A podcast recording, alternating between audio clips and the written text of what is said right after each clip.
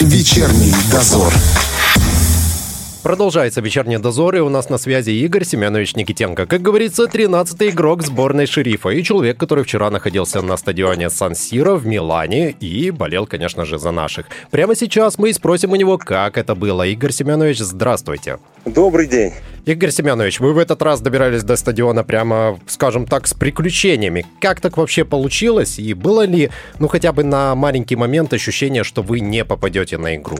А, да, конечно, такое чувство было. Ну, начну, наверное, по порядку. Давайте. А, билет мы купили заранее, хотели выехать заранее в Верону. С Вероны, потому что других рейсов как бы не было уже на тот момент. Все раскупили с Вероны, мы должны были поездом добраться до Милана. Ну и дальше здесь уже по чуть-чуть поработать, поснимать какие-то видео для Первого Приднестровского канала. И в конечном итоге, прибыв в аэропорт, нам сказали, что рейс не задерживается, а переносится на следующий день. Нас, конечно, это очень удивило, но авиакомпания компания Визар, она очень как бы серьезная, мощная. Нам предоставили гостиницу в Кишиневе, мы переночевали там. Гостиница прекрасная, но уже вот тогда закралось какое-то сомнение, что может быть на следующий день все рейсы отменят, потому что шли слухи, что утренний рейс на Милан переносится, ну и так далее. Но, слава богу, мы вылетели немножко с опозданием на минут 40, но в воздухе, как говорится, мы все нагнали и приземлились в Милан в Милане по, не в Милане, в Вероне по расписанию. Дальше гонки начались у нас, срочно нужно было добраться до железнодорожного вокзала. Благо в Италии действует такая система, что если ты купил билеты, то в течение дня ты можешь, суток вернее, ты угу. можешь перебить их на любое другое время.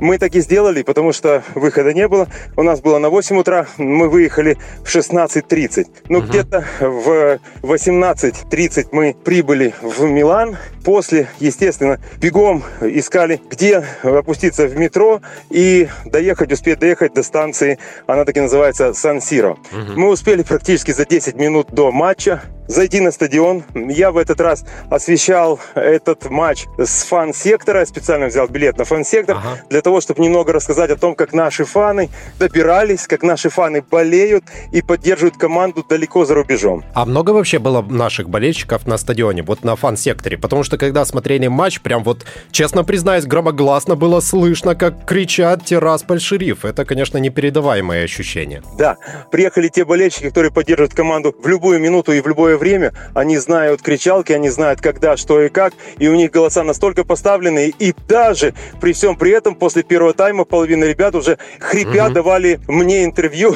мне было как-то аж непривычно, потому что крепкие такие голосины, но посадили, потому что Сан-Сиро перекричать невозможно. Когда мы были в Мадриде, там перекрикивали, конечно. Угу. Мадрид, конечно, болеет не так, как Милан. За Интер я имею в виду. Это две, как говорят в Одессе, большие разницы. Конечно, в Италии болеют совсем по-другому здесь настолько поддерживают свою команду, что ты хочешь или не хочешь, будешь нестись вперед. Я имею в виду игроков Интера. Это, конечно, была феерия. Мы посмотрели на то, как нужно поддерживать, как нужно любить свой клуб, потому что фаны, мы ехали назад уже в метро, конечно, немножко расстроены, но мы понимали, mm-hmm. что силы немножко не равны, но в любом случае мы слушали песни, которые фаны пели о своем любимом клубе. Это было действительно интересно, это было приятно, потому что люди уважают свой клуб, люди ценят ценят и люди любят.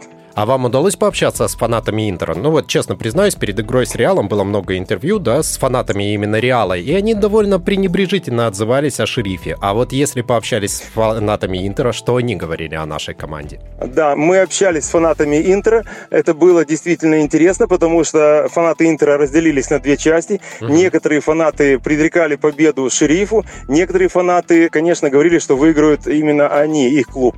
Но в конечном итоге и те, и другие очень с уважением относились э, к футбольному клубу «Шериф». Э, говорят, что да, «Шериф» сделал очень большой рывок вперед. После трех туров он на первом месте, несмотря на вчерашний проигрыш. А признайтесь честно, рассчитывали на другой результат? А, если честно, да, мы рассчитывали на результат 2-1 в пользу «Шерифа» или э, просто-напросто mm. на ничью. После того, как «Шериф» смог забить гол свой, сравнять счет, нам на секунду показалось, что все стабилизировалось, все вроде бы стало на круги своя, но быстро пропустили пропущенный второй гол и далее третий, ну, как бы перечеркнуло все наши надежды. Но, как бы все болельщики рассчитывают на то, что клуб приедет в Тирасполь, и в Тирасполе uh-huh. наша команда «Шериф» сможет дать бой, и мы изучили уже, как играет Интер, как он может действовать, как он переходит из защиты в нападение, ну и так далее, технические а, вопросы. Я думаю, что Юрий Вернедуб знал и до этого, но сейчас он знает идеально и сможет настроить своих ребят так, чтобы мы взяли три очка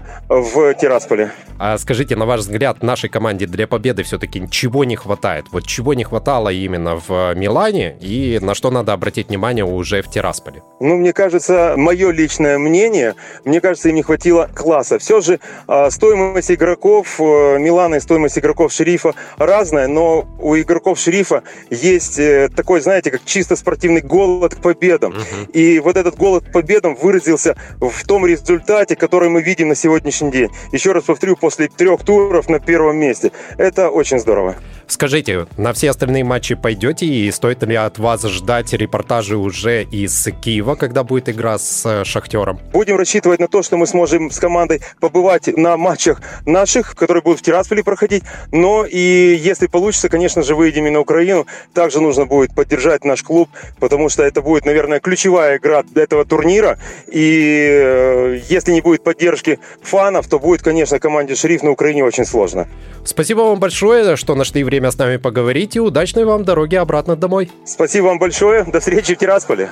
А у нас на связи был футбольный фанат Игорь Семенович Никитенко. Ждем следующего матча 3 ноября. Опять будем играть с Интером. Приходите на стадион и поддержите нашу команду. Вечерний дозор.